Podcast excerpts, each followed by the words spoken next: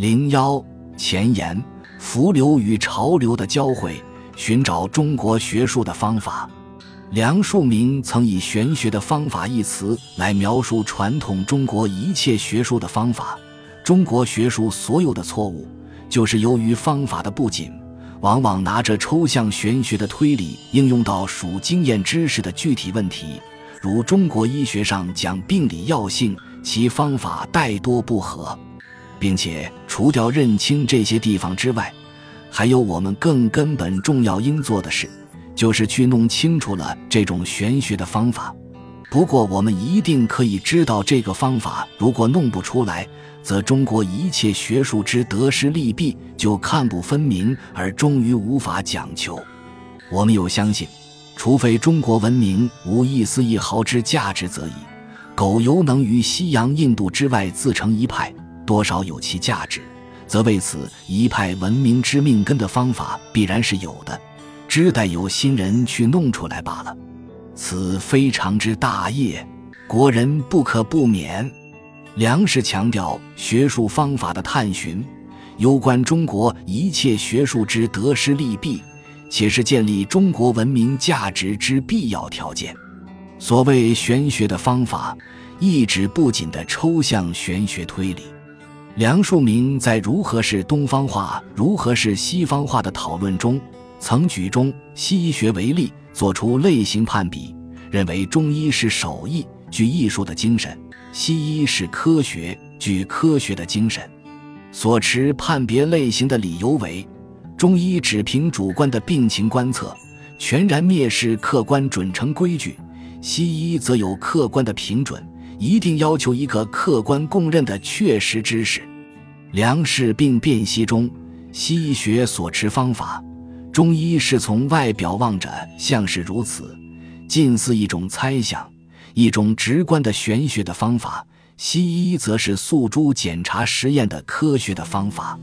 而梁氏所论中西医方法的书意赋予中，西医根本态度之书意具密切关联。他说。中医只就着那个现状看，拿他当整个人不可分的人看；西医则变更现状，打开来看看，不拿他当整个人不可分的人看。值得注意的是，梁氏在分判中西学术方法的同时，对中西学术性格的差异多所注目，是举中国的植物学、病理学、生理学为例，离开园艺没有植物学，离开治病的方书没有病理学。更没有什么生理学解剖学，而裁定中国一切学术是术非学，学术不分，迥异于西方之有学有术，并把学全然独立于术之外。梁氏进而断言，直接说中国全然没有学问这样东西，亦无不可，因为唯有有方法的，乃可为学。然则中国学术果真没有方法，不是学问，亦是别有方法的学问。无可否认，十九世纪末叶以来，诸子学说重获学界正视之日，正值东西文化交锋际会之时。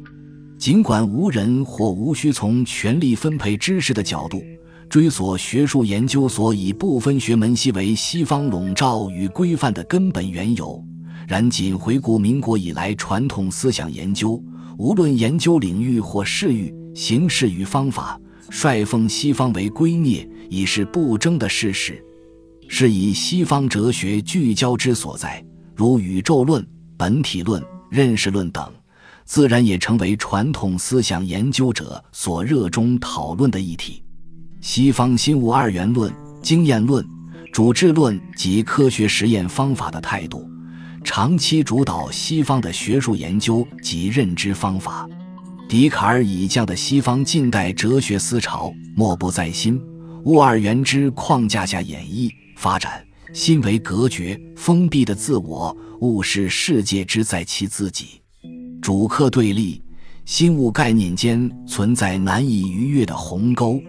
科学观点同时也预设了一个如实而客观存在的世界，一个可以丝毫不被意识污染的世界。并以为符合此客观世界的观察与知识才是客观知识，认为科学描述为唯一客观的描述，也只有科学描述的身体具有普世的意义，而视当代西方医学以外的身体论述为主观悬想或者文化建构的产物。而梅洛庞蒂知觉现象学的提出，正是针对上述西方哲学传统理论，乖为日常生活经验现象之典范革命。他批判经验主义与理智主义对知觉活动的理解，认为知觉并非全被动的接受刺激，也非全主动的建构对象。他不认同可将被感知的对象独立于意识之外。不受意识污染的想法，而认为借由身体，人使得投身于知觉场域中进行积极具体的沟通交流。梅洛庞蒂解消主客体的对立关系，认为人唯有投身于世界之中，才能如实的认识自己。梁氏于西方新物二元论、经验论、主治论、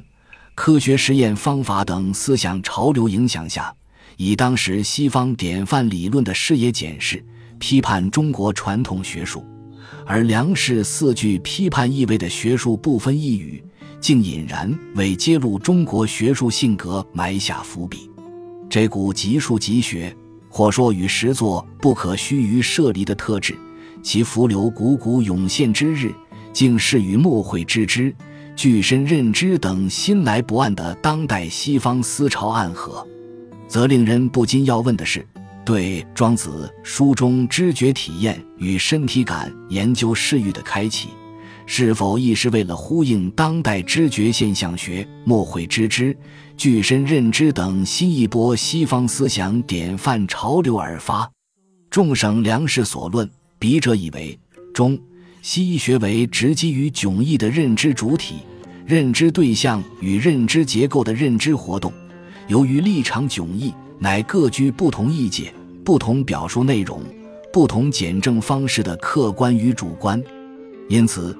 若以主观观测与客观共认来区别中西医学，以至中西文化，不免粗疏之嫌。